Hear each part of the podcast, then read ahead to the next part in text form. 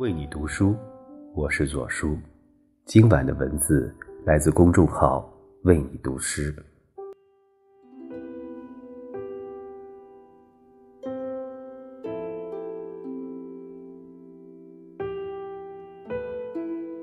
田，文艺复兴时期法国作家，以随笔录三卷留名后世。蒙田在西方文学史上占有重要地位。水笔这一文体概念，就来源于他的创作。他的写作态度自由慵懒，看似不着边际，实则是在记录内心真实的身影。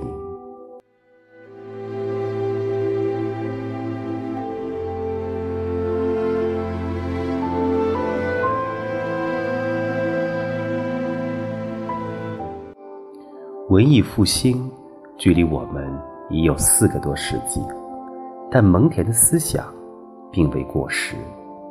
在节奏快、负担重、诱惑多、知识爆炸的当下，太多的焦虑令我们疲于应付，急需一些力量来帮助我们理清头绪，挑拣出什么对我们而言是最重要的。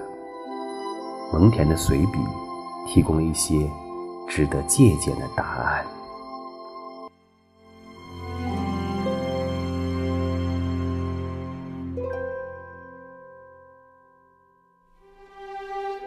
正如蒙恬所说：“世界上最伟大的事，是一个人懂得如何做自己的主人。”这大概就是作家与我们分享生活的真谛。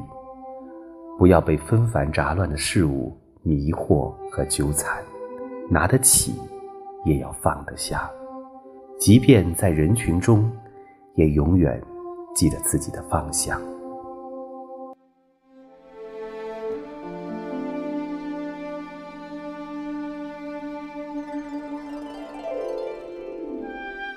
为人做事，多听从内心的声音；吃饭、睡觉、散步、休闲娱乐的时候，都认真专注。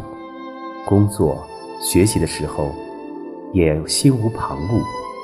无论忙碌还是休憩，只要记得此时此刻，这就是我们所需要的。心里少一份哀怨，生活就有可能多几分精彩。